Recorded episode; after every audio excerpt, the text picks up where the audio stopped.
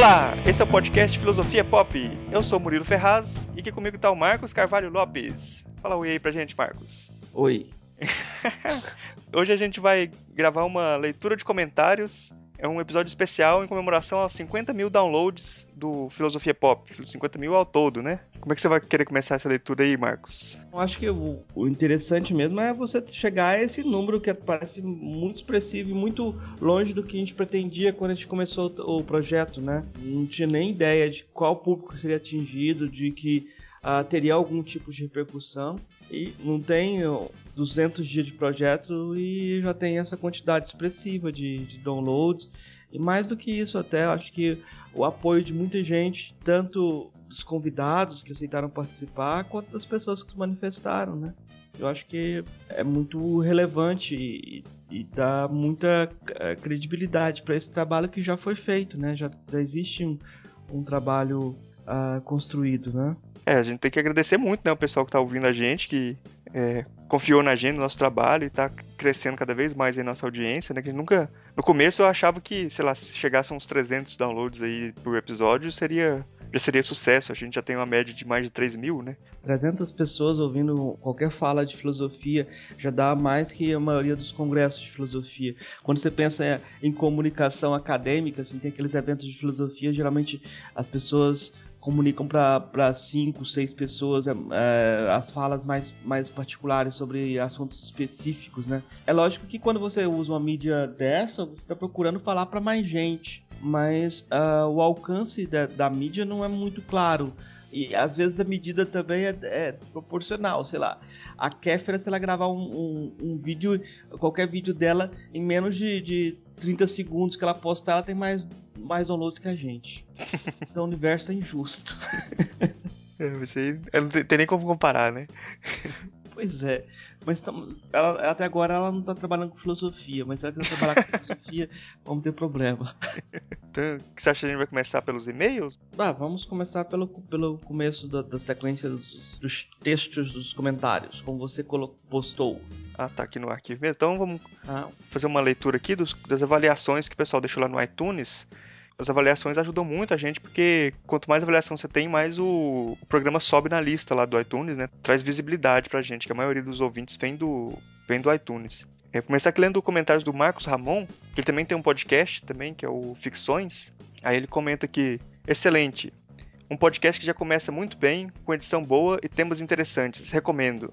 Aí tem o comentário também do Emerson Carvalho, que fala ótimo podcast, principalmente conteúdo podcast novo, mas já conseguiu me conquistar logo no primeiro episódio que eu vi.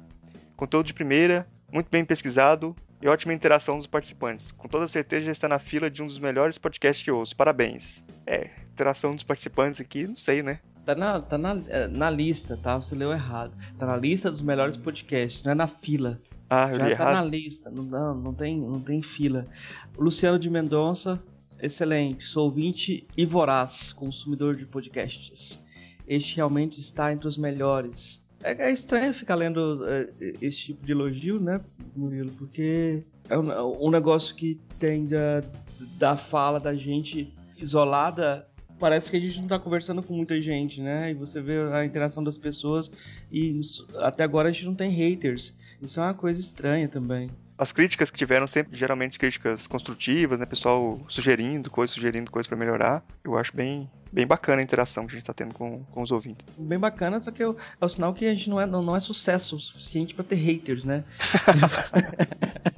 Tem muitos aqui que se deixam elogios. Proto 78, ótimo podcast, temas interessantes, diálogos com pessoas que entendem do assunto. Quer dizer, eu não entendo muito do assunto. Tiago Cieiro, muito bem, convidados muito bons conteúdo fantástico. Realmente executa o papel da filosofia, fazermos pensar. Senhor Enzo, bate-papo tranquilo com belo conteúdo. O podcast é novo, portanto, peca em algumas questões técnicas, mas o conteúdo, em compensação, é um podcast com diálogo rápido, apresentação de novas informações de forma simples e dinâmica, consegue manter-se na pauta. Parece bobo, mas já cansei de desistir de podcasts porque os casters fogem do assunto ou ficam presos em piadas internas e não é nada cansativo. Parabéns pela iniciativa e que só melhore. PS, agora que tô vendo maior a arte da capa de vocês, a escultura, não sei quem é, está sentada no trono das espadas de Guerra dos Tronos. É, é, essa aí é a montagem que eu fiz, o, o Platão, né, sentado na, no trono da Guerra dos Tronos, lá, um, uma brincadeirinha que eu fiz aí pra ser a, a capa do, do, nosso programa, né. É, depois você vai ter que explicar o que, que é a, a Guerra dos Tronos. Pô, você não sabe, você não, você não acompanha séries, não? Nos livros do George R. R. Martin? é uma, a Guerra dos Tronos hoje é a, a série aí da, da HBO, que é uma das séries que faz bastante sucesso, que é baseada na, nas Crônicas de Gelo e Fogo, uma série de livros do, do Martin aí que faz muito sucesso. O pessoal curte bastante. A última série que eu acompanhei aqui foi a Negras Raízes. Eu estava assistindo uma série bem antiga, né? Antes dela, estava acompanhando a Apologia de Sócrates, também uma série de Platão. Mas eu não tenho acompanhado séries ultimamente. Eu acho que é um, um, um vício, um desvio de formação. Bom, tem muita gente que, lá dos comentários do iTunes, o, o Louco Meu, o Rodolfo Lab, Evening, que fala que faz. Adorei. Ótimo podcast, muito interessante a forma de abordar filosofia. Excelentes convidados. Sou aluno de Direito da Faculdade Leão Sampaio, Juazeiro do Norte, Ceará, e faço parte do LIEV, o Laboratório Interdisciplinar de Estudos de Violência, e recomendei o podcast tanto no laboratório como aos alunos que prestam monitoria de filosofia do direito. Bacana, eu fico pensando uma coisa assim, Murilo. Uma coisa que é sempre curiosa sobre quando está trabalhando com essas mídias diferentes é até a que ponto que a gente uh, consegue levar as pessoas para a leitura de textos, né? Porque parece ser muito confortável você ouvir falar de um assunto e poder reproduzir esse assunto uh, simplesmente como uh, nas palavras lá do Nietzsche, bem elitistas, ele chama de filisteu da cultura, né? Que só quer se lambuzar um pouco do, do assunto, mas não quer se aprofundar. Não, a pessoa não quer, no fim das contas, ela não quer ler de jeito nenhum. Uhum. Aí quando você vê que as pessoas estão usando isso no espaço acadêmico também, é um, é um certo alívio também para isso, né? Porque a gente corre o, o grande risco de ficar só alimentando esse sentido democrático das pessoas de poder ser construtivas em conversas de boteco. Tá bem que eh, isso é importante também, né? Mas se a gente estimula as pessoas a ler e participar de forma mais que faça uma diferença para elas, não só no momento que ela está ouvindo o podcast, mas que ela possa sair do, do, do, dos hábitos ou desenvolver novos hábitos de leitura, ou seja, transformar o mundo totalmente e construir uma nova sociedade uh, governada por filósofos. é por isso que o Platão tá no trono da Guerra dos Tronos, ele conseguiu chegar lá, tá vendo? pois é. Bom, tem comentários aqui, Ali Júnior, parabeniza a gente também. Fala, fala sobre as dicas do. As dicas do final do episódio é uma ideia muito legal e ajuda na sintonia e referências com o papo. Se melhorar a qualidade do áudio, fica 10. Obrigado por compartilharem. É, tem muita gente falando disso também, né? Da qualidade do áudio. Acho que a gente já melhorou nos últimos agora, né? É, eu acho que ainda tem algumas coisas para melhorar. Às vezes a distância também faz, dificulta essa parte técnica, mas uhum. tem uma, algumas coisas assim que são polêmicas. Por exemplo, a gente vai, vai ouvir depois outros comentários, mas a, a, questão da relação da edição do, do áudio com o som de fundo, essas coisas assim. Ah, tem gente que gosta, tem gente que não gosta, né? A uhum. altura de som. É. Tem, tem, tem uh, questões técnicas que são técnicas.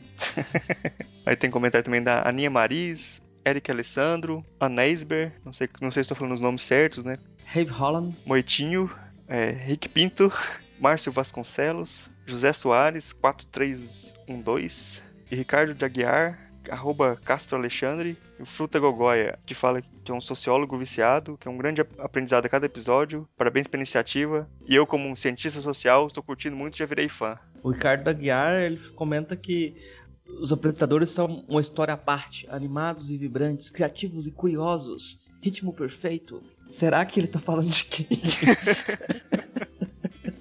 às, vezes, é... às vezes dá a impressão de questão que é outro podcast, né? Que não é a gente não, que é animado assim. Eu acho que tudo isso tem a ver com a dicção goiana. Né? Ela tem um, esse sentido de universalidade, né? Só pode ser universal se você partir de Goiás. As pessoas não sabem disso, mas é porque quando uh, o Anhanguera estava procurando ouro, né? Os índios falaram para ele que estava naquele morro depois da chuva, né? Aí era Goiás. Então você sabe que Goiás é a fonte das águas e onde, na, onde começou as águas, principia as águas, principia o mundo, né? Ou seja, o início do universo é Goiás. um belo mito de criação aí, né? Não, isso tem, tem no livro aí, chamado Bíblia, tem lá, lá. Só contextualizei com o meu nascimento. ah, tá, entendi. Bom, aí eu acho que a gente encerra aqui o, a leitura do, dos comentários lá do iTunes, né? Pedir pro pessoal também é, quem ainda não, não, avaliou a gente lá, avaliar, porque ajuda muita gente a subir lá na classificação deles. Aí também a gente recebeu alguns e-mails, a gente pode ler aqui, né? Os e-mails. O Luca Oliveira, a gente não tem a data aqui, né? Mas o Luca Oliveira deve ter escrito bem no comecinho, né? Foi, do... tá na ordem. É, não, mas a gente, a gente é atemporal, né? Fora do tempo. Oi, meu nome é Luca, eu venho acompanhando o podcast há algum tempo mas sempre esporadicamente por não ter sempre acesso à internet. Uh, me interesso pela filosofia e isso foi o que motivou a ouvir o primeiro episódio, que foi muito bom por sinal. Mas o ápice foi o programa sobre música popular. Ouvir vocês falando de músicos que eu gosto e que são responsáveis por muitas sinapses da minha massa cinzenta, como Tom Zé, Itamar, Leminski. Parabéns pro podcast, está muito bom. Abraço. É, é curioso isso, que o primeiro episódio nem era para ser gravado, né? assim, nem era para ir pro ar, era um, um, teste e ficou uma conversa até mais longa que as outras conversas, né? E sobre música popular a gente tem que voltar a trabalhar mais. Eu acho que tem muita coisa para falar, até porque a importância da música popular na cultura brasileira é muito grande para pensar o Brasil, etc. É, tem muita coisa, né? Tem muito, muitas, muito tipo de abordagem que pode ser para esse tema, né? Muito, muito amplo. Aí tem aqui um comentário da Bárbara Mello, meu nome é Bárbara e eu estou aqui para parabenizá-los pelo site. Eu conheci Filosofia Pop hoje a partir do post compartilhado no Facebook. Eu gosto muito de filosofia e acho bem interessante os temas propostos. A filosofia é fundamental e precisa sim ser disseminado na linguagem acessível a todos. E isso vocês conseguem fazer muito bem. Adorei o último podcast sobre feminismo e desejo sucesso a vocês. Um abraço, Bárbara. Aí eu respondi para a Bárbara, falei que eu fico feliz de ter gostado e que é muito bom a gente receber esse tipo de resposta. E fiquei muito com medo também de fazer um programa sobre feminismo, porque a gente, tipo, dois homens fazendo programa, né? É um tema meio delicado de falar. Tem feministas que acham que homem não, não tem nem que falar disso, né? E tal. Ela responde que: Olá, Murilo, imagina que é isso. Hoje em dia, em razão das redes sociais, da sabercultura e das novas tecnologias, todo mundo tem opinião, entre aspas, ou pensa que sabe falar sobre diversos assuntos e reproduzir um conteúdo de qualidade. Que não é bem assim. É, risos. Por isso me surpreendi com o site de vocês, com as perguntas no podcast e também pela professora convidada. Muito bom mesmo. Sim, o feminismo ainda é um tema muito delicado e que ainda gera muita confusão, embora não seja nenhuma novidade, já que as primeiras estudiosas dos direitos das mulheres nem existem mais, mas poucas pessoas sabem disso. Muitos acreditam que o feminismo nasceu em meados do século XX. Bem, na minha concepção, vocês acertaram sim e podem continuar nesse caminho. Estou ansiosa pelo próximo tema e, claro, continuarei acompanhando. Sucesso a você e ao Marcos Carvalho Lopes. Abraço. É, tem uma coisa legal, assim, que parece que ah, na medida que a gente começou o podcast era mais fechado, assim, era mais um teste, nós gravávamos só nós dois, a interação que a gente conseguiu, até o número de comentários são muito menores, né? Na medida que a gente tem convidados, o programa cresce em qualidade, a gente tem mais interação e mais gente participando, né? Esse episódio sobre feminismo marcou bem isso, né? Um, em termos de interação, foi um episódio que a gente teve bastante interação, né? Uhum, é, foi, foi, o episódio mais baixado até agora, né, do feminismo. É. Uh, o Adriano Souza. Olá, amigos do Filosofia Pop. Ouvi os podcasts sobre feminismo, filosofia e cultura brasileira e existencialismo. Achei todos excelentes. Venho por meio dessa mensagem com o intuito de incentivar o trabalho de vocês e pedir uma segunda rodada de existencialismo. Haha, forte abraço. É, realmente eu acho que o existencialismo cabe uma, uma conversa mais mais interessante com uma, alguém que estude esses autores especificamente, né? Seria legal falar alguém de Camus, alguém falar do Sartre, alguém falar do Jasper e assim sucessivamente, porque a gente fez uma conversa muito geral, né? Isso, isso às vezes é, é interessante porque você pode conversar de várias formas sobre os temas. Às vezes você olha de cima a cidade, às vezes você anda dentro da cidade, né? Você olhar de cima, você tem um mapa geral. E às vezes falta até muita coisa nesse mapa. Andando dentro da cidade, você vai olhar detalhes, né? Então, às vezes a gente trabalha com perspectivas diferentes, né? É, tem muitos outros e-mails também que têm sugestões, igual que o Nicolas Pereira falou que gosta muito do podcast e queria sugerir o tema Karl Marx e Max Weber. Tem muitos, né, desses assim, de, de sugestões pra gente, a gente pode atendendo aí na medida do possível, né? É, a gente, a gente uh, tenta atender também e tenta não atender as sugestões também. É um negócio bem complicado, né? Porque alguns temas que a gente colocou como tema de podcast não eram sugeridos, uh, não, não eram sugestões habituais e realmente foram invenções, assim sei lá, eu acho que eu, quando a gente gravou o episódio de filosofia a, japonesa, não tinha sugestões sobre isso e começaram a aparecer. A mesma coisa sobre filosofia africana, né? Que uhum. não, não tinha aparecido essas sugestões, de repente começaram a aparecer e a gente, a gente já tinha gravado o episódio, a gente estava a um passo à frente da MPP. né? é, tem o André TM, muito bom programa. Descobri vocês pelo SciCast. Muito importante um podcast de filosofia, principalmente para ensinar o pessoal que é importante pensar. Só ouvi o nono episódio até agora. O nono é o feminismo? É, o feminismo. Só vi o nono episódio até agora, mas já vi várias assuntos que eu ouvi e quem sabe fazer uma maratona. Só tem uma crítica nesse último episódio. Um dos participantes estava com um áudio, áudio, muito ruim e era difícil ouvir o que ele dizia e perguntava. Tem 28 anos, é professor universitário e psicólogo, né? Caso que ele fala aqui no. Ele manda um abraço pra gente, tudo de bom. É, eu acho que o, o áudio também teve muita gente que reclamou, né? De, teve alguns episódios que o áudio estava bem ruim. É, não. Esse, esse episódio especificamente.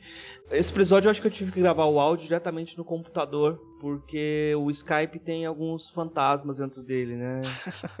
Ele tem alguns mistérios que eu acho que nem o pessoal da, da, da que trabalha com computação consegue é, entender sem recorrer a misticismo, né? Eu acho é, porque de repente o, o, o, sei lá, seu headset funciona, de repente não funciona mais, e se você tirar o headset, funciona.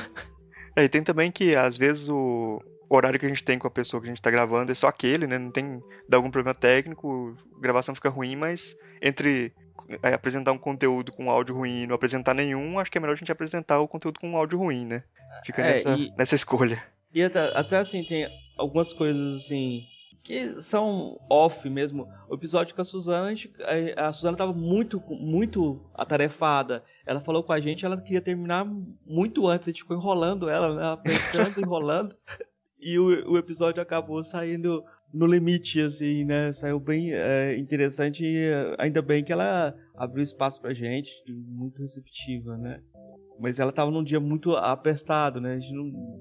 Essas coisas assim são, são curiosas porque mesmo assim, mesmo nessa correria, saiu. Tá gravado e foi bem recebido, né?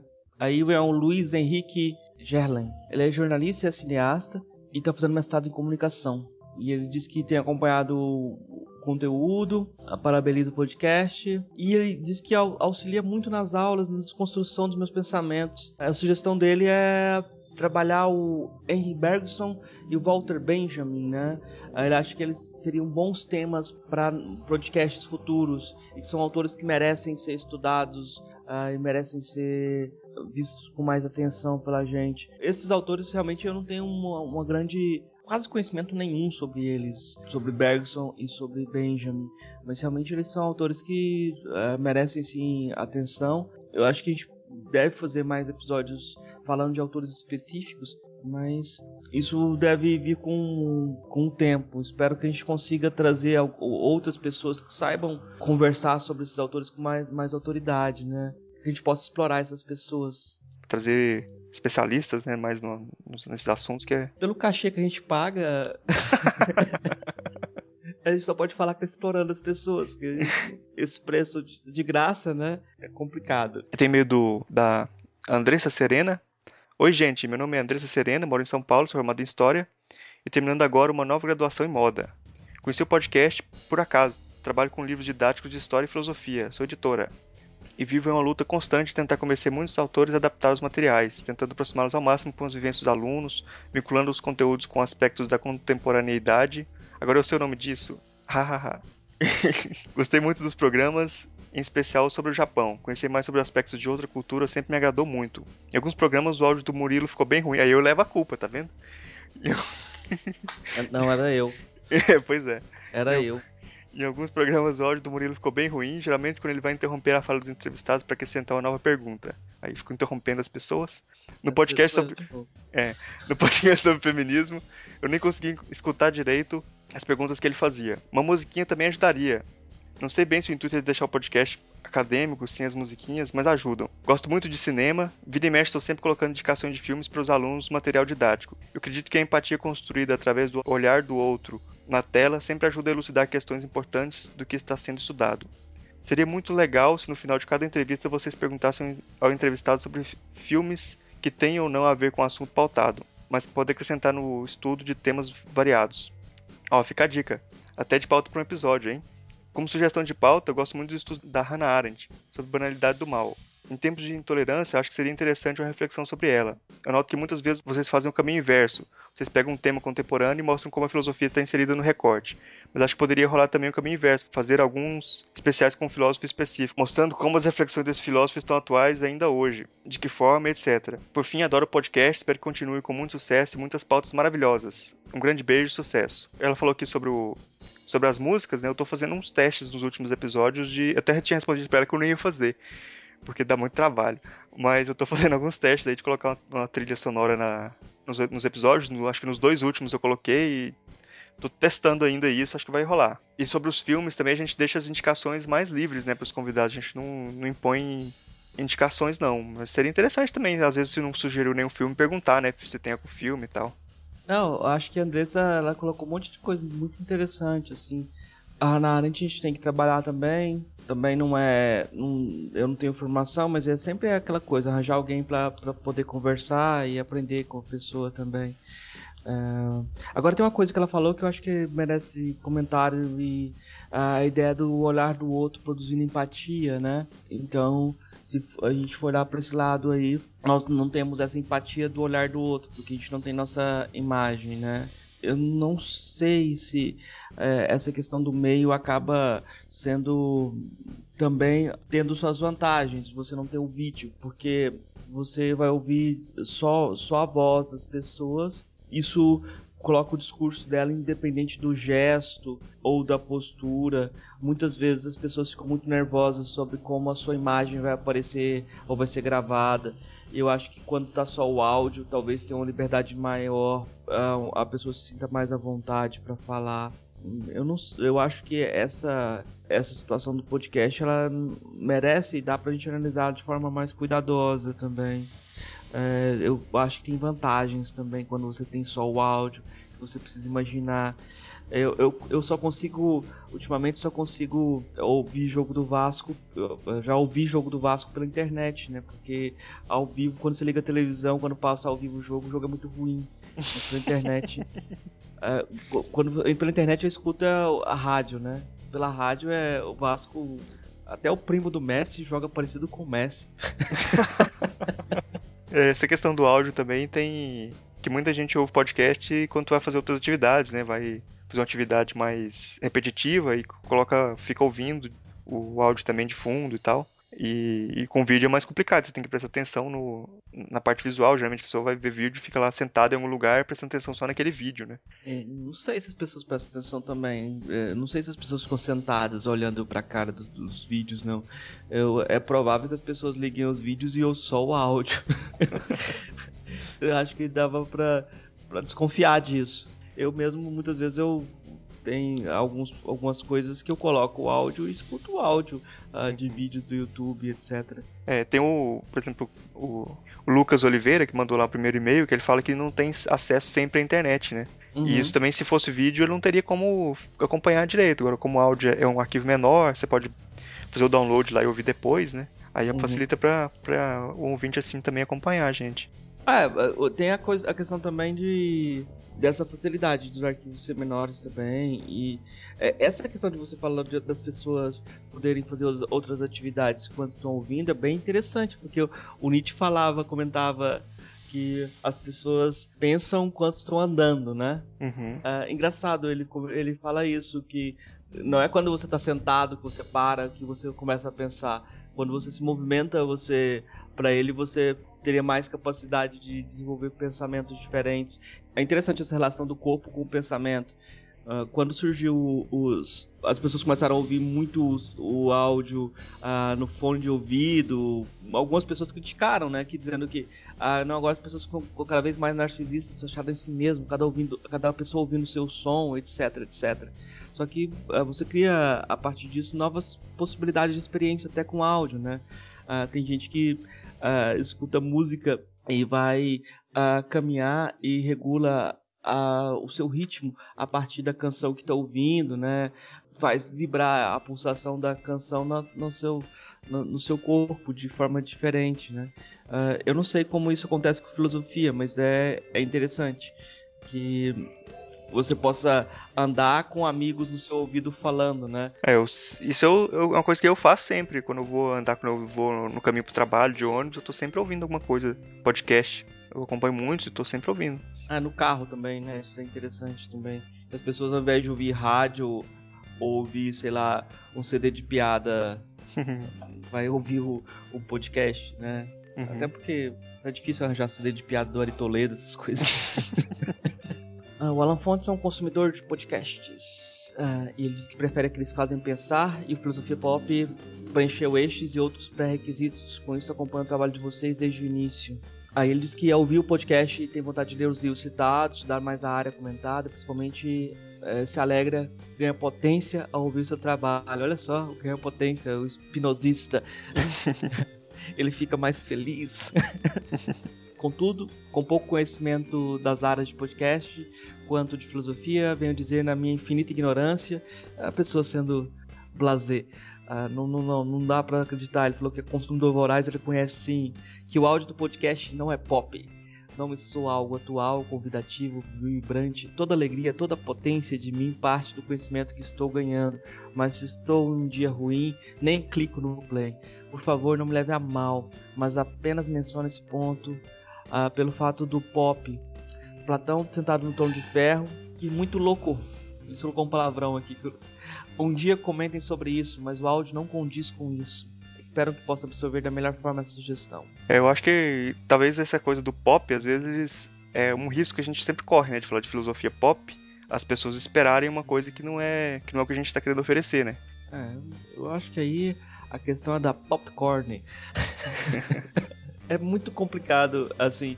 Esse título é, tem as ambiguidades que também nos favorecem também. É, é tão aberto que dá possibilidades diferentes. Mas o, a questão do áudio realmente ele, é, ele tá certo. É, e é difícil você atender essa, essa reivindicação nas nossas condições de trabalho atuais. É, com o nosso grande financiamento, é, autofinanciamento, na verdade, né? É, eu imagino que, assim, na, na maior parte do, das vezes, a regra geral é que eu faço, eu ajudo muitas vezes os contatos com os convidados ou preparo alguma coisa para conversação. O Murilo monta a pauta, eu ajudo a montar a pauta na maioria das vezes, né? Mas a regra, como regra geral. E aí todo o trabalho de, de edição, quem faz é o Murilo. Então você imagina, é, são, é muito tempo gasto nisso, assim. Se a gente colocar um profissional deveria receber por isso, etc, etc. Ia ser muito caro, a gente não ia fazer. Então tem, tem limitações que são limitações também de, de materiais, né? Nós somos pessoas humildes, pessoas desprovidas de recursos materiais, em certo sentido. E essas, essa parte técnica tem muito a ver com isso também, né? Uhum. Dificuldade de meios, né? Até a questão da velocidade de internet, às vezes tem essas limitações com alguns convidados. O mais importante, eu acho, que é estar tá fazendo o projeto.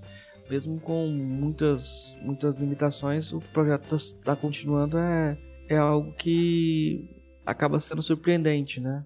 Porque muita gente deve ter muitas ideias, mas fazer elas acontecer que é difícil. É, esse negócio é sempre assim, né? Colocar. A gente ficou muito tempo também antes pensando. A gente sempre conversava de fazer alguma coisa e nunca saía, né? Saiu na hora que a gente começou a fazer. Acho que se começar a fazer também é, é, é, o mais importante. Depois a gente vai ajeitando as coisas à medida, já com, com a bola rolando, a gente vai ajeitando, né? E não dá pra também.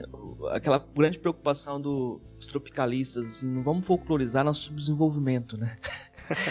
a, gente tá, a gente sabe dos detalhes da, dessa. sabe da situação técnica, das dificuldades técnicas e tem consciência de, desses problemas. o melhor é não tê-los. Né? Vamos ver se aos poucos a gente vai se aperfeiçoando. O Rony, né, na entrevista que ele deu, ele falava coisas muito interessantes, né? aquela coisa de que ah, o brasileiro nasce perfeito, só espera ser reconhecido. Não, nós não nascemos perfeitos. Mas também esperamos ser reconhecidos também. Bom, aqui tem um e-mail da Caroline Fernandes, que ela diz que adora o podcast, que só faz uma observação sobre o áudio, né, que estava ruim o, lá no, no feminismo. E também sugere a gente colocar os, os áudios no YouTube, que acho que vai ser bacana. Eu cheguei a fazer algumas experiências sobre isso. Ainda não tá acho que não descartei totalmente essa possibilidade, mas demora muito para fazer a conversão para vídeo e o e também como a gente usa algumas músicas que tem que são proprietárias, né, música de música famosa e tal, o YouTube detecta aquilo e coloca monetização para eles lá, né? Aí dá uma complicadinha pra gente subir. Talvez pode ter algum que vai até derrubar o vídeo e tal. Tem que pensar um pouquinho antes aí. Não sei, não sei, não sei se vai, se vai rolar ou não. Estamos estudando essa possibilidade ainda. Juliano Silva. Boa noite, gurizada. Ele é, deve ser do sul, né? Começo parabenizando pela iniciativa. Popularizar a filosofia em um país tão pobre intelectualmente é uma missão nobre. Uh, sou engenheiro civil, há tempos me interesso pela filosofia. Uh, aí o, o Juliano ele vai falar do, do, do, percurso dele procurando se aproximar da filosofia e dificuldade que ele teve para encontrar parceiros de conversação, que no Brasil só se ensina história da filosofia, não se filosofa. Vai se identificar muito com o trabalho do Eduardo Ferraz, Eduardo Ferraz Franco, o nosso punk que fez o, o episódio 7 sobre filosofia como modo de vida. E o Juliano fala do, do Instituto Ciência Poética que ele está desenvolvendo, é, que tem a tentativa também de, de desenvolver espaços de conversação sobre filosofia, etc, etc, etc. Uh, e ele termina grande abraço do Sul e sucesso.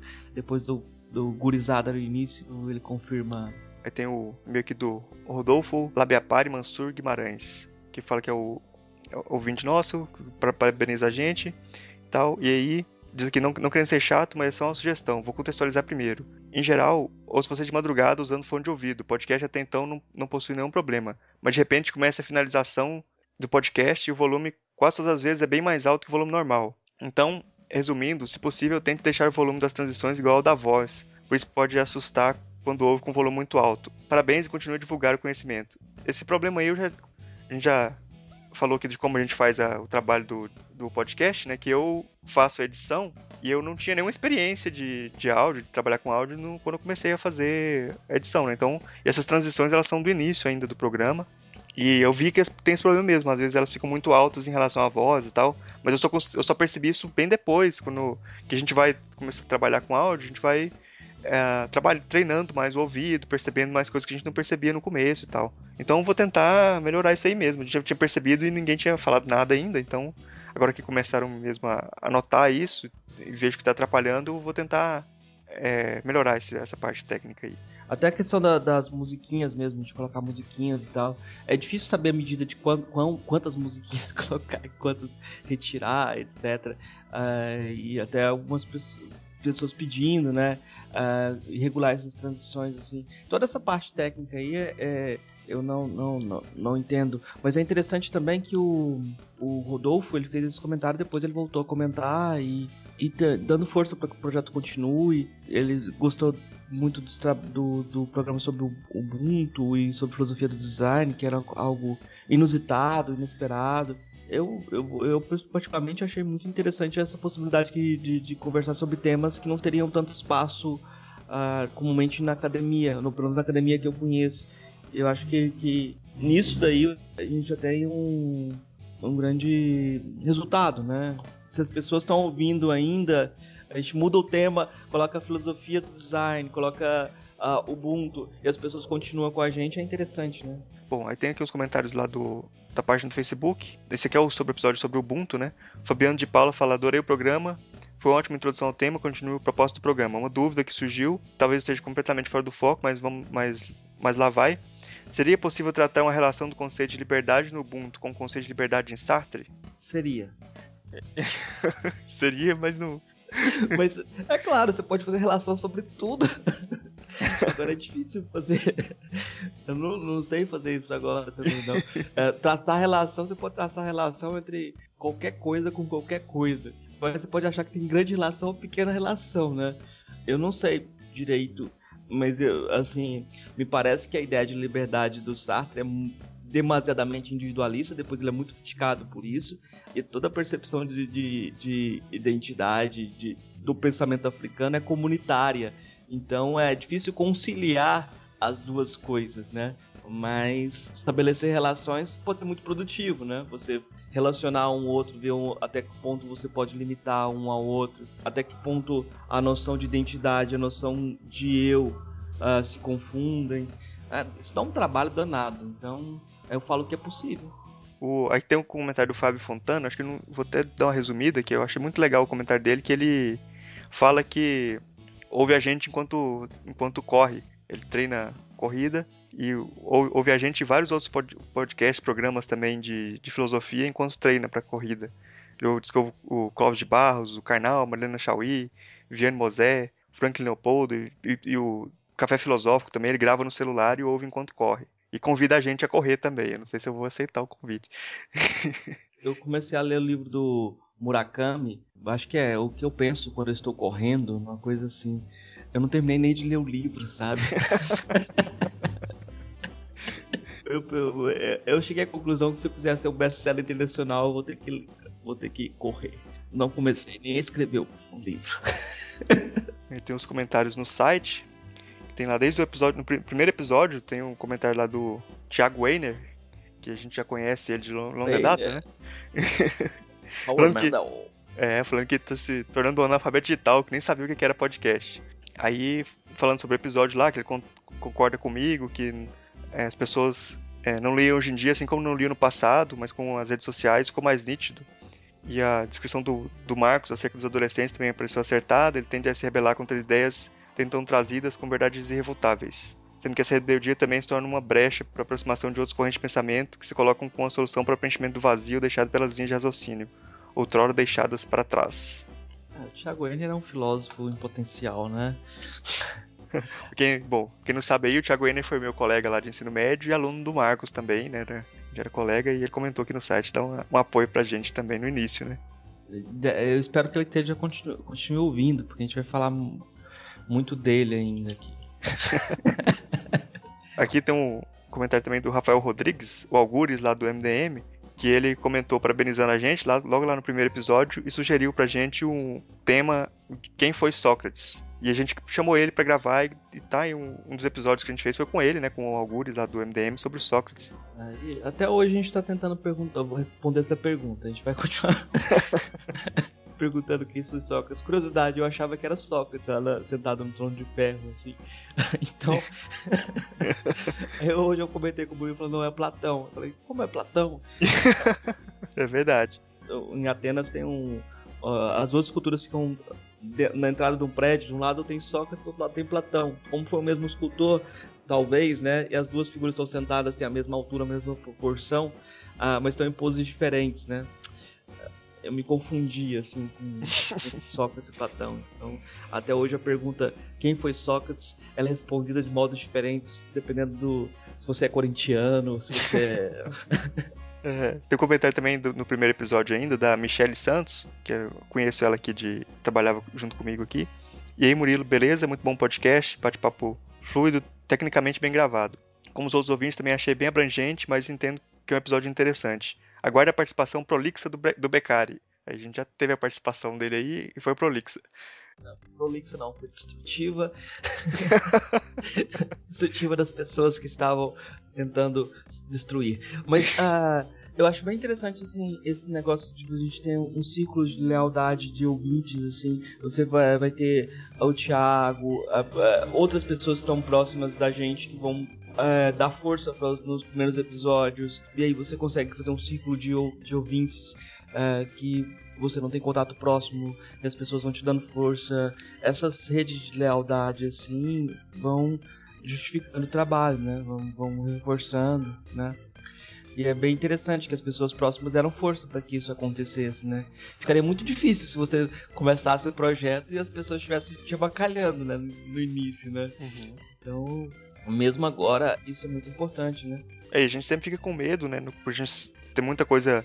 A gente vê na internet que tem muitos haters por aí, né? E aí a gente fica sempre com medo de começar um projeto e já começar levando pedrada de todo lado e meio desanimador, né? E a experiência nossa acho que foi bem ao contrário, que a gente sempre teve muito apoio do, do, dos ouvintes e a, os, os, as críticas que, que a gente teve também foram sempre apontando para coisas que a gente poderia melhorar mesmo, né? Nunca foi assim de, de falar que, nossa, como vocês são feios, bobos, chatos e não gosto de vocês vocês são idiotas, né? Nunca foi assim.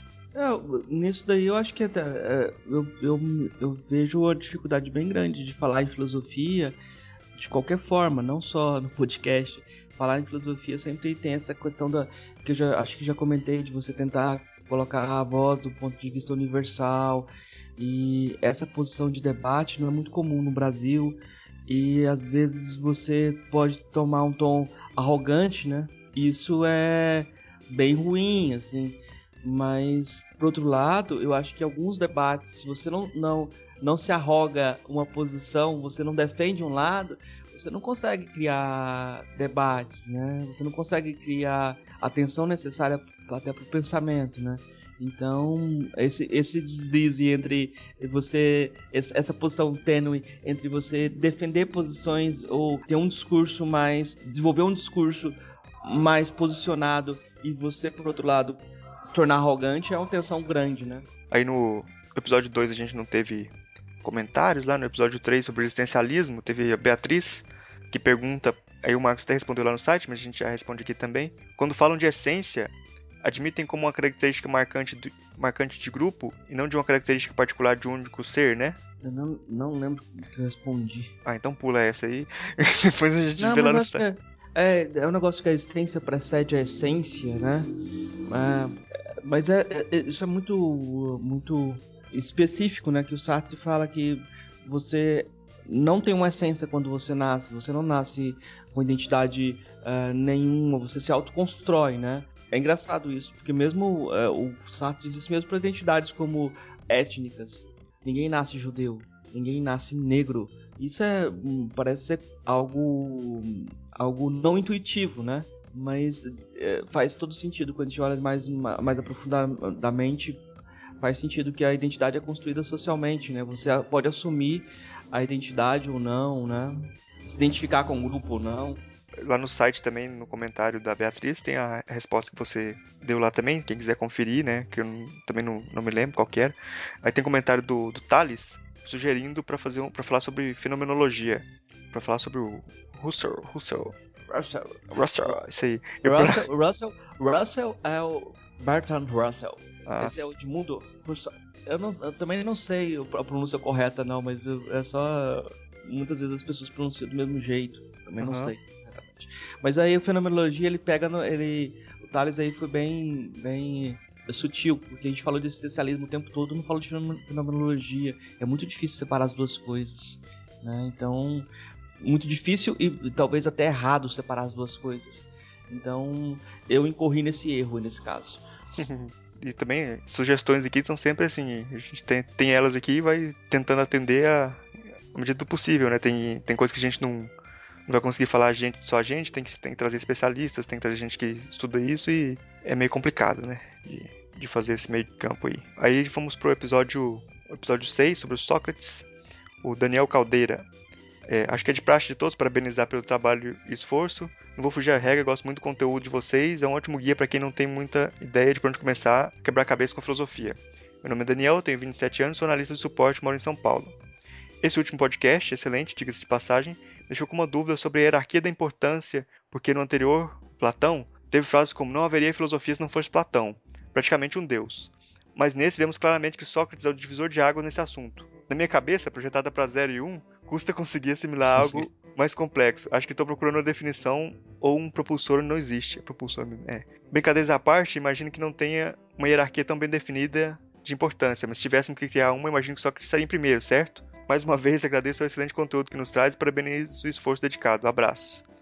Fizeram um ranking lá, assim, qual foi a pessoa mais importante nos últimos Uh, eu não sei se era 4 mil anos, uma coisa assim. Fizeram uma, uma, pergunta dessa nos Estados Unidos, quem ganhou foi Aristóteles. Então. não é nem o Sócrates nem o Platão, né? Então é, é, curioso, né, que as pessoas falam assim, foi o cara mais importante? Aristóteles por à frente de Jesus Cristo.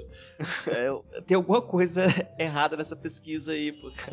Pesquisaram só no departamento de filosofia. É. o, mas é uma coisa que eu acho que a gente respondeu lá para ele é que o, o, Sócrates não deixou nada escrito, né? E Platão deixa. O Sócrates meio que começa uma, uma filosofia na, no sentido de começar um questionamento da, das bases de pensamento e o Platão começa a filosofia escrita, né? No, no, no, de deixar alguma coisa mais mais formalizada, né? Mais ou menos por aí. É por aí que a gente faz. Eu acho que essa era essa hierarquia assim, também não é tão interessante. O importante mesmo, no, no, eu acho que talvez seja essa tensão indefinível entre Sócrates e Platão como personagem, quem que é personagem de quem, né? Quem cria quem. É, isso é isso é muito produtivo. Essas, esse, o jogo de 0 e 1 um nesse caso aí não, não, não funciona muito bem. Uh, talvez uh, para seguir nesse caminho do 0 e 1, um, talvez o mais importante seja Aristóteles mesmo. porque o Aristóteles sistematiza tudo, né? E vai pensar de forma mais lógica, fugindo de qualquer literatura. Uh, assim, você não tem muitas vozes no Aristóteles. Tem geralmente a voz do Aristóteles guiando todo o discurso, né? Eu prefiro não hierarquizá-los ou não responder essa questão uh, de forma objetiva, contrariar qualquer pessoa. Aí no episódio 7, Filosofia como Modo de Vida, que participou lá o meu irmão, né, Eduardo. O Fábio Fontana de Souza fala: Parabéns pelo podcast. Nos anos 80 tive contato com a cultura punk, mas não de forma tão atuante como Eduardo, mas busquei ler e ouvir muita coisa. Muito provavelmente meu interesse por filosofia na pedagogia deriva do contato com a cultura punk. Estou com todos os podcasts salvos e aos poucos vou comentando. Forte abraço, Fábio. É, eu, eu, acho assim, o, o Eduardo, ele foi um episódio também muito marcante dentro da trajetória, foi muito importante para a construção, porque eu acho que foi o primeiro convidado, não, foi o segundo convidado, né? Mas o, o tipo de, de programa que a gente fez assim com o Eduardo foi muito marcante, até porque assim todo o, o discurso e todo a, o, o, Eduardo sempre responde todas as questões, foi muito bacana. Seria até interessante ouvir depois uh, o comentário de quem participou, né, do, dos programas, o que, que repercussão que teve, que repercussão que não teve. Isso é, isso seria, acho que o, os ouvintes devem ficar curiosos também para saber se o Eduardo recebeu e-mail ou não, se ele mandou fanzine para as pessoas. é, eu acho que o Eduardo hoje tá meio fora de contato, ele tá lá na, na ocupação, lá em Buenos Aires. Aí tá meio. Não dá pra contactar ele lá, não. Não tem nem internet lá onde ele tá. Mesmo se tivesse. É, mesmo se tivesse, ele não ia, não ia responder. o episódio 8, Filosofia e Cultura Brasileira. Aí o Rafael fala: parabéns pela iniciativa. Percebo que a questão da filosofia pop está começando no Brasil. Foi um debate de filosofia pop, que sempre foi um interesse meu, na Itália, chamado Popsofia. E não me decepcionei. Resolvi então pesquisar a respeito no Brasil e fico feliz de ter achado algo parecido. É isso que eu achei interessante que o, o que a gente usa de filosofia pop. Bom, se eu acho que o Marcos pode falar melhor, mas não é bem o, na mesma raiz que tá o pessoal lá da Itália. Só que eu coloquei no Twitter um, um filtrozinho lá para quando mencionarem filosofia pop, eu recebi e-mail para ver, e a maioria é desse pessoal lá da Itália, é engraçado isso. Não, é, é aí, depois de, de, dessa filosofia e cultura brasileira, depois a gente vai ter outro episódio com o Charles falando de filosofia pop de forma mais aprofundada, assim, mas é, eu, eu acho uh, interessante que tenha esse movimento na Itália, uh, qualquer reificação é problemática, aqui no Brasil mesmo agora a gente tem a série da Márcia Tiburi, que eu ainda não assisti, eu não, ainda não assisti, que é sobre eu, a série da, do Senac, né? Filosofia Pop. Parece interessante, mas eu ainda não tive oportunidade de assistir. Acho que é do Sesc, né? É, do... é, é Sesc, acho que é TV Sesc, né? Isso. É uma coisa assim. Mas eu não, não assisti ainda, né? E tem aquelas séries do Simples da Filosofia, série de temas pop, etc, etc. Eu acho que é, a necessidade da filosofia de se auto-justificar nesse mundo contemporâneo, talvez ela tenha que se aproximar também de outros objetos. É, mas eu acho interessante assim que o Bertrand Russell participou de programa, teve programa de rádio, o Carl Jasper fez programa de rádio, é, fez uma série de programas de rádio sobre temas específicos. É, Peter Sloterdijk na Alemanha ele tem programa de televisão junto com o Safransky, me parece você vai abrindo outras possibilidades, né? Assim, tem gente que também não dá certo com a filosofia acadêmica e vai para outros caminhos, tipo o de Allen. E depois teve um comentário aqui do Felipe Ferrari, que participou com a gente do, do, episódio sobre filosofia japonesa, que foi onde a gente, a gente conheceu aqui o trabalho dele, né? Que ele fala que conheceu o podcast graças ao Rafael Algures do MDM, que ele é ouvinte do MDM.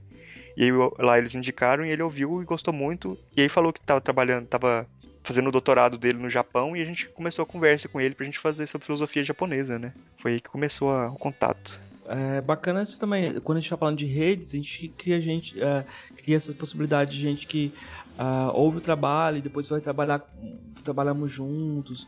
O, o Augusto estava lá nos primeiros comentários, depois ele fez um programa, a gente fez um programa, uma conversa juntos, né? Uhum. Aí depois no episódio aqui sobre o feminismo, que acho que foi o mais, mais ouvido, né? O Felipe de Souza fala se a gente não poderia fazer um podcast futuro abordando de forma mais detalhada o, o Nietzsche e fala que o, o programa tá muito legal e tal, e agradece a gente. É, eu acho que é mais uma sugestão aí, né? O Nietzsche é uma coisa que sempre fica rondando aí a, o espectro, né? Ah, o Nietzsche é um espectro que ronda a Europa. o resto não, é, o Nietzsche é um, um, cara que é muito difícil você uh, falar sobre ele, porque qualquer coisa que você falar sobre ele, as pessoas que são nietzschianas vão falar que você está simplificando Nietzsche. E a gente vai fazer isso mesmo. Aí tem aqui o comentário do Ivan, que ele sempre comenta também nos, nos episódios, a partir desse aqui, da, do, sempre, sempre comenta e divulga também no, no Twitter. Fala que foi muito legal o episódio, mas nesse episódio o, o áudio de um dos participantes teve problema, né, no, no feminismo. E aí ele fala, pergunta se a gente vai fazer episódios sobre filosofia fora da Europa, como África, Oriente, Oriente Médio, Ásia, China, Índia, Japão e tal. E, e, tipo, é curioso que a gente nem tinha gravado ainda, né, os episódios de... Eu acho que a gente já tinha gravado. Já tinha? Ah, acho que de filosofia africana a gente já tinha gravado, né? É, porque quando foi ao ar, a gente já tinha gravado o de filosofia africana. É, eu acho que a gente estava no caminho do, do, Oriente também. Eu já tava. Porque aí a gente teve esse comentário do Felipe e já teve contato para ele para fazer é, o comentário posterior, né? Então, assim, quando a gente já tava pensando em fazer, já tinha gente querendo já, né? Foi bem legal, assim. Deixa eu ver aqui. Ah, sim, aí tem o Carlos Vasques falando sobre o episódio do feminismo, achou, achou muito bom, desmitificando o feminismo falando que tem total apoio dele. E só comentando sobre Mulher Maravilha, que recomenda fortemente que leia a fase da personagem escrita pelo Greg Hooker, que explora muito bem a personalidade e a diferença da forma como ela enxerga as coisas, que muitas vezes vai contra o que é definido pelo Superman e pelo Batman. É, eu não leio quadrinhos, então. Essas dicas assim a gente não consegue nem cobrir todas, né? Acho que a gente indicou lá, a Suzana tem um trabalho mais aprofundado sobre Mulher Maravilha essas discussões sobre os universos uh, dos quadrinhos assim, são muito específicas, né? E às vezes entram, elas são conversas que uh, são muito autorreferentes. Você entra nesse universo e você sempre fica parecendo um tonto, né? Porque as pessoas sabem muito, tem muitos detalhes, tem muitas fases, e é sempre é, arriscado, né? Da filosofia é a mesma coisa, né? Deve ser a mesma coisa. Quem tá de fora fica falando, puta, pariu é um monte de nome. É, é por aí mesmo. Aí tem um comentário também do Ragnar Viking, que ele faz um comentário bem, bem extenso sobre, sobre o feminismo e meio que no, no sentido de falar que talvez seria melhor não falar em feminismo, mas uma luta humanitária, igualitária para todos. Aí eu respondi para ele lá no comentário que tudo bem, pode até ser nesse sentido, mas que a gente pode argumentar também que nesse sentido a gente tem que tratar desigualmente os desiguais, né? Então quem está em desvantagem tem que receber algumas vantagens, né? Eu não sei, a gente está tentando no, no programa, eu acho que o Murilo até talvez possa. É, essa questão do feminismo não é só o programa com a Suzana, né? Eu acho que essa questão de, de a gente tentar é, buscar mais pessoas mais uh, ah, para comentar sobre temas de, uh, que são marginais, marginalizados, mas também que a gente traga mais mulheres, mais vozes femininas para o programa, para essa posição de, de entrevistado, de ter a fala, né? Isso é muito importante, né? E eu acho que isso é, é uma decisão sempre política, né? Uhum. E também uma coisa que eu acho que a gente, tá tent... que a gente faz aí nos programas, de, em, em, geral, o pessoal faz muito de, ah, vou trazer uma mulher, mas para falar de um tema que seja feminino ou que seja sobre feminismo. Eu acho que a gente já fez alguns episódios aí que não fazendo isso, né? Tipo, mulher falando de um tema que poderia ser um homem falando também, e é uma mulher. Tipo, não tem não tem essa separação, assim, né? De chamar a mulher só pra falar de temas é, relacionados à mulher. Não, chamar a mulher para falar de qualquer tema, né? Aí é um orgulho muito grande, a gente não comentou, não tem esse aqui como comentário, mas que a gente foi indicado é, como site onde não teria um, um site que as, as, feministas indicam para que seja visitado, né? Uhum. Eu, eu, acho que isso é, é um, um orgulho também. Eu acho que a gente vai continuar com esse, esse tipo de bandeira. Eu acho que esses, uh, muitos comentários repercutem ainda uma resistência em relação ao tema, resistência em debater esse tema ou considerá-lo relevante. E é relevante sim, e tem que ter mais programas, tem que ter mais conversas, e mais gente tem que se sentir incomodada, né? E aí, é, e esse incômodo mostra que as pessoas também estão ah, pensando, né? Estão saindo de alguma posição ou se manifestando também. A, a lista que a, que a Sibila estava organizando aqui, que é de blogs, podcasts, sites feitos, feitos por mulheres ou que sejam espaços seguros para as mulheres, né? A lista do Girl Power que eles estão e a gente está lá no meio da lista, né, indicado também, achei bem, bem interessante. Deixar a lista aí depois no, no post também para a galera conferir, né. No episódio, episódio 10 sobre filosofia pop, com o Charles Feitosa, o Nélio Neves, que depois comenta também em vários outros episódios, ele fala, parabeniza pelo episódio, com relação a levar a filosofia de forma acessível para todos, ele tem a dizer que ele é um dos mais atingidos por essa metodologia, que ele é professor de eletrônica e sempre tentou questionar o impacto daquilo que ele ensina em sala de aula. O podcast tem auxiliado a organizar ideias no pensamento e criar novos questionamentos, coisa que antes eu só contava na minha própria visão. Sendo assim, muito obrigado e continue bom trabalho. Acho legal isso, né? Tem muita gente de áreas bem diferentes que não são da filosofia que acompanha a gente também, né? Acho bem bacana isso. Não, acho que isso é. Você até falou na entrevista, isso é, com na conversa com o Charles, você comentou sobre isso. Acho que isso, isso teve influência até no comentário do Nélio, né? Porque você apontou para isso. Aqui, apesar de você não ter a formação na área, você uh, se interessa sobre o tema e eu acho que uh, tem esse, teve esse espelhamento. E aí você vê o comentário seguinte da Maria Júlia Bertazzi, que ela é professora de filosofia no ensino médio. E aí você tem esses dois lados também, né? Tem gente que tem essa formação de, de filosofia e está participando desse diálogo de forma mais ampla, trazendo mais incorporando o diálogo dentro do, daquilo que ela leva para a sala de aula, etc. Isso é muito interessante, porque é lá na sala de aula do ensino médio, no, no, no quando você consegue impactar né, nessas, nesse perfil didático, né, naquilo que é levado no, no ensino médio, aí você está transformando, tá repercutindo para para outras gerações, né? Quando o Thomas Kuhn define paradigma, ele fala paradigma é aquilo que é ensinado no, nos livros didáticos, como padrão, né? Então, se vocês conseguem chegar lá e, e, e participar dessa construção ou reconstrução do que é ensinado, é um resultado muito interessante. Aí você tem os dois lados, né? Pessoas que estão procurando conhecimento, que não estão dentro de nenhuma instituição e que procuram ou podem usar o podcast, e pessoas que estão dentro da, da academia também, ou de alguma instituição educacional, que ouvem também. Difícil agradar todo mundo, né? E é uma responsabilidade grande também, né? De, acaba sendo uma responsabilidade também. Não dá para agradar todo mundo, não. Eu vou ter que. Eu vou ouvir mais o Beccari agora. Aí no episódio 11 sobre filosofia africana, ancestralidade e encantamento, com a Jill Bene, né? O primeiro que a Jill Bene participou com a gente. O Netu, ele disse que é um ótimo podcast, mas infelizmente vim para fazer uma crítica. Que foi muito difícil ouvir o cast, não pelo conteúdo, mas pela abordagem do tema.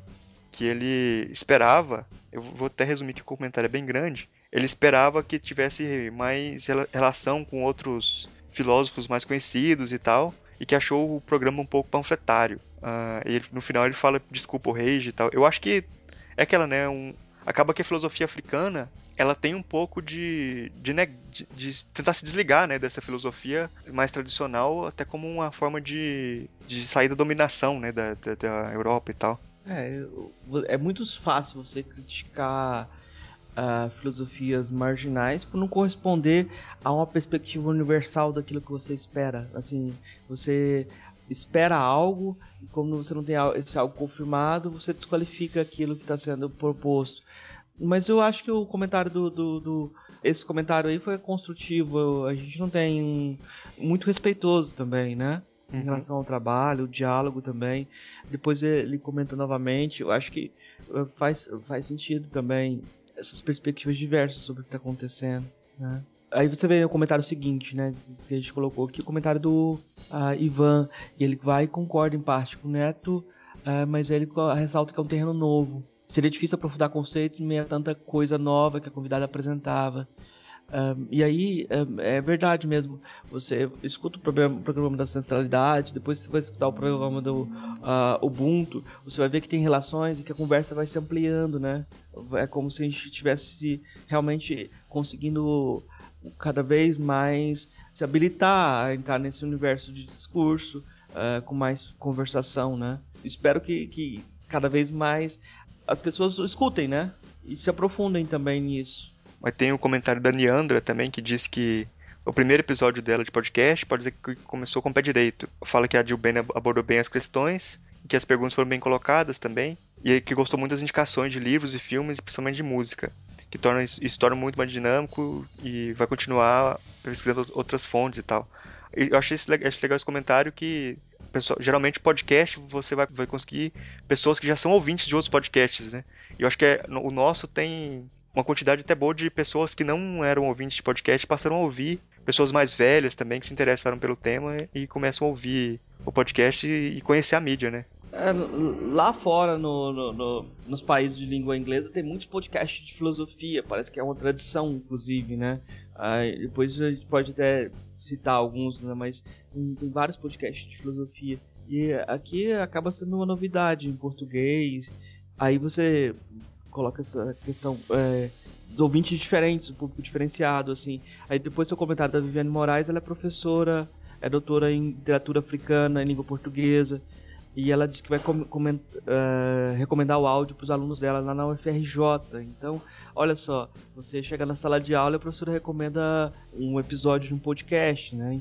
Pra gente também, é uma coisa que você comenta às vezes, Murilo, que eu acho que vale para todo mundo, assim, como conversar com outras pessoas você vai aprendendo também. Tem aprendido muita coisa nos programas. Uhum. Né? E a possibilidade de conversar também sobre temas diferentes, né?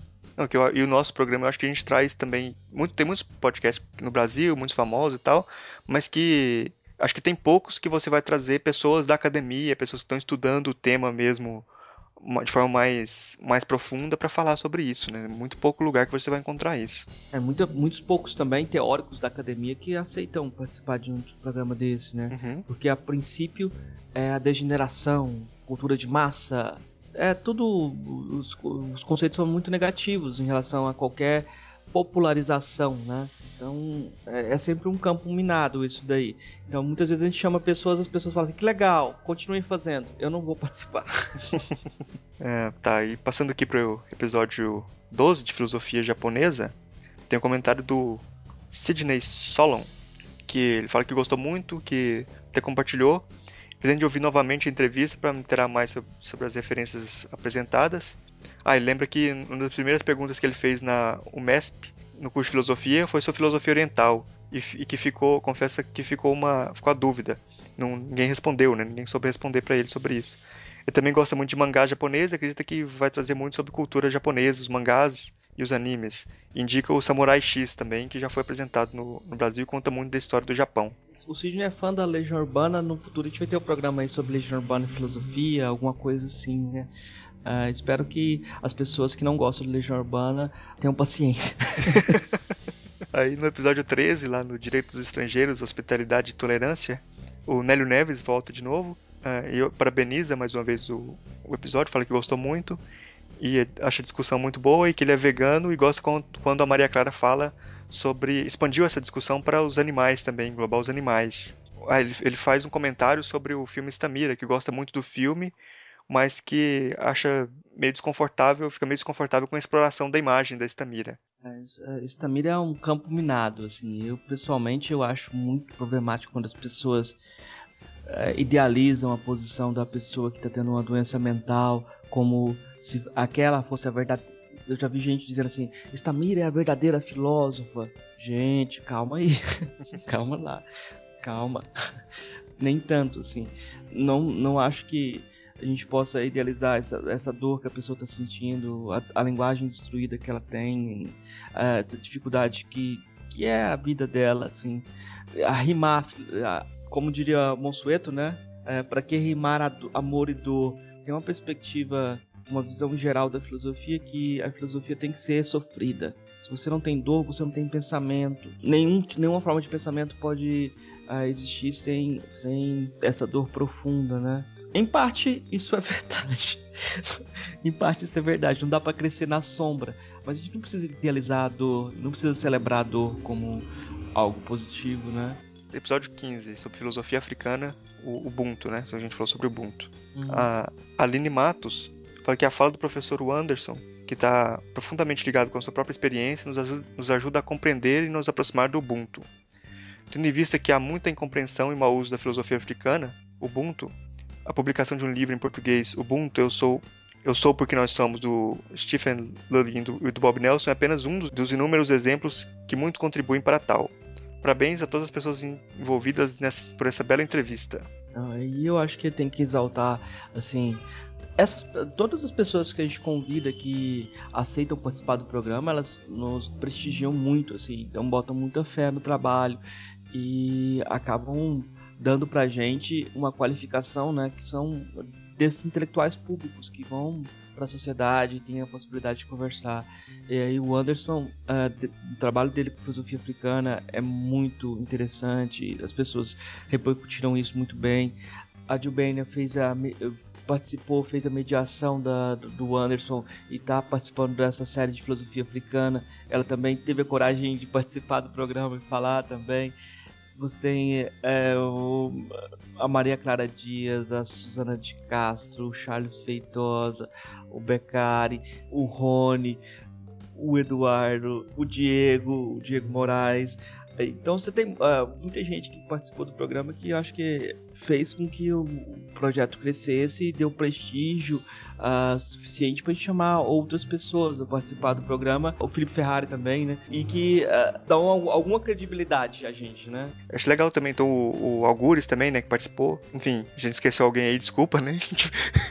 é, sim, sim. O, o Algures, o Beccari, que tem essa, essa influência dentro do, desse universo outro, que é o universo dos podcasts. Existem pessoas que vivem dentro das máquinas. Aí depois, o último comentário que a gente separou aqui do, do Netu de novo, que ele volta, que ele fala aqui que ele é o hater que veio reclamar no outro programa, né?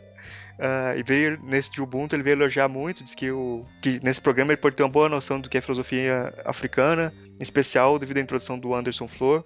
E sempre que me vem algo novo sobre filosofia, eu tento encaixar e comparar com os modelos padrão que estou acostumado. Só para dizer que para a filosofia africana você não deve fazer isso que só isso de querer um conceito já seria uma tradição ocidental. O mundo se abriu para mim. Lutei durante todo o cast para evitar fazer comparação com correntes filosóficas, etc. E acho que consegui ter uma noção boa sobre o que seria o Ubuntu. Mas minha crítica ao programa anterior se mantém, não tiro uma palavra. Teimoso ainda. tá certo, tá certo, tá certo. É claro. Mas fiquei com algum questionamento depois do cast. Não sei se alguém pode me esclarecer. Primeiro seria, a noção de Ubuntu exige um viés africano? Ou pode haver um Ubuntu sem estar necessariamente ligado à África? Em segundo questionamento seria, no perspectiva Ubuntu, a globalização seria sempre ruim? Uma globalização no Ubuntu seria onde os povos respeitassem as culturas uns dos outros? Ou nenhum nem outro? No mais, ótimo cast. Acho que o Anderson respondeu lá no site, né? Pois é, o Anderson já, já respondeu essa questão aí. Eu vou, acho que seria legal ler a resposta do Anderson também para essa uhum. questão, né? Já que Aí o Anderson respondeu no, o Anderson respondeu aqui no site. Olá, Netu. Agradeço pelas palavras e pelos questionamentos. De fato, é muito difícil pensar fora das nossas tradições, já que elas são balizadoras do nosso modelo de ver e refletir. Minha sugestão é sempre notar que esse movimento acontece para buscar, através de uma autoanálise epistêmica, estabelecer limites para nossos etnocentrismos, do qual ninguém está totalmente livre. Sobre teus questionamentos, eu arriscaria algumas respostas parciais. A perspectiva Ubuntu, mais que exigir um viés africano, se é que tal viés existe, pede que sejamos atentos ou atentas aos modos em que a experiência histórica e geopolítica determinam algumas condições para que pensemos. Com isso, penso que seja importante entender o contexto no qual a perspectiva Ubuntu surge e a quais problemas ela tenta reagir. Isso demanda uma compreensão dos processos históricos nos quais o continente africano está imerso. Por outro lado, enquanto categoria, Ubuntu tem algumas pretensões de universalidade. Portanto, um sul-africano diria que todo lugar onde o Intu, né, eu acho, estiver presente, ou seja, em todos os lugares, seria possível encontrar a possibilidade de Ubuntu. A repetição aqui é proposital, mesmo que a experiência de Ubuntu não tenha sido identificada ou refletida. Alguns teóricos que trabalham com a categoria de Ubuntu têm feito uma abordagem da globalização de modo a complexificar o entendimento do fenômeno. Mogobe Ramose, por exemplo, tende a pensar que o problema da globalização é exatamente o que se, o que se globaliza. Se o que se globaliza é uma perspectiva dogmática e hierarquizante da economia, na qual a moeda, mais que um meio para o sistema de trocas, torna-se, na modernidade, um fim em si mesma, ela se torna problemática, mas seria possível, na perspectiva dele, a abordagem de uma filosofia ubuntu dos direitos humanos, que buscasse mundializar a solidariedade, que fosse respeitosa das diversidades culturais. Ou seja, do ponto de vista mais amplo, a globalização não seria essencialmente nem boa nem ruim, a depender do que se pretende globalizar. Abraços. Tá aí a resposta do Anderson. é, não, o, o, é, esse cuidado conceitual e a, necessidade de complexificar as coisas, de não, não simplificar, é muito bom, assim. Uh, temos que agradecer os comentários e o comentário do Anderson e a participação dele, que realmente foi muito bacana também. Uh, e o último, o último, último episódio a gente não teve comentários ainda, né? Mas eu já vi uma repercussão, já tive algumas abordagens diretas, as pessoas parecem que gostaram também do, do Tel Fellows, falando de teatralidade, né? Ele contando sobre como ele estava preparando a, a aula dele, fazendo as marcas, né? é bem interessante, né? Também. É, eu vi algum compartilhamento também de uma galera do teatro também que compartilhando esse episódio, então achei a repercussão também foi bem bacana. Ainda não teve comentários, estamos aguardando nos comentários, mas está bem legal. Às vezes a gente tem episódios inteiros que não tem nenhum comentário também, né? Mas você vai ver lá o índice de visitação, tem uma visitação bem bacana, né? Então, de qualquer forma, gente, uh, os comentários ajudam a gente muito a, a ver o caminho que a gente está tomando, né? de poder melhorar a rota ou qualificar mais o trabalho e também ter força para continuar, porque a gente, a princípio, é essa conversa de eu, Murilo, que realmente é, o interesse de, de, de conversar sobre temas de filosofia, de aprender e de trazer mais gente para essa conversação faz sentido quando você tem uma, algum uh, diálogo mesmo, né? fazer essa conversação continuar talvez seja o trabalho que talvez a academia não tenha não seja o lugar mais uh, profícuo ou não tem todos os meios para fazer isso tem que procurar outros meios e outros caminhos pra gente é muito legal, né, receber esse contato do pessoal. Depois desses 50 mil downloads que a gente recebeu, de agradecer todo mundo que tá ouvindo, todo mundo que comentou, e pedir para quem não comentou ainda e ficou com vontade de comentar, tem vontade e tal, que comente que participe dessa discussão com a gente e tal, que a gente está sempre aberto aí a, a conversar, né, sobre esses temas. A gente está gravando esse programa também para isso, né, para abrir discussões, para que acho que acho que as discussões não se encerram nos programas, elas começam ali, né? Tem que tem que abrir mais coisas. Uma hora e pouco ali de, de fala é muito pouco para encerrar discussões. Não, é, não dá para encerrar nada, dá para começar e é, essa postura tateante, eu acho que. Eu espero que as pessoas. Acredito que as pessoas percebem isso, que a gente fica tateando, procurando caminhos, assim. Às vezes se erra, se desentende, mas é, sempre tem uma, uma busca que é, é o que a gente está chamando de filosofia. essa, essa errância, né? Tipo, a gente erra e continua procurando, né? É, o, o pessoal lá falava amizade e sabedoria, espero que a gente continue fazendo mais amigos, né? Essa ideia de, de, de amizade também dava um monte de programa, né? Então, deixa eu parar de filosofar, né? Bom, acho que já, já, tem muito tempo aqui, né, que a gente tá gravando, já leu bastante comentários. E só agradecer ao pessoal que comentou e pedir pra, pra galera participar, que a gente acha muito legal quando a galera participa. E quer deixar algum, algum recado final aí, Marcos, pra gente encerrar? Não, uma hora e meia de comentários já. Agora imagina assim que quando a gente tiver 100 mil downloads, a gente vai ter que. Tomara que a gente tenha que gravar um programa de 3 horas, né? é, é, bom, acho que, acho que muito pouca gente chegou até o final também. Quem chegou, manda um e-mail pra gente aí, falando, só, só, falando que chegou até o final. Eu acho que as pessoas que correm agora, que correm, vou, vou ouvir esse episódio, só param de correr quando eu terminar o episódio. Chegou longe, hein? Como é que é o nome? É, Forrest Gump, né? Tá, tá indo. Então, vamos terminar o programa aqui. Um recado final para o pessoal: busquem conhecimento. Recado do ET Bilu. Abraço a todos e até o próximo programa. Quem que deu esse recado? O ET Bilu. Que que é isso? Mano?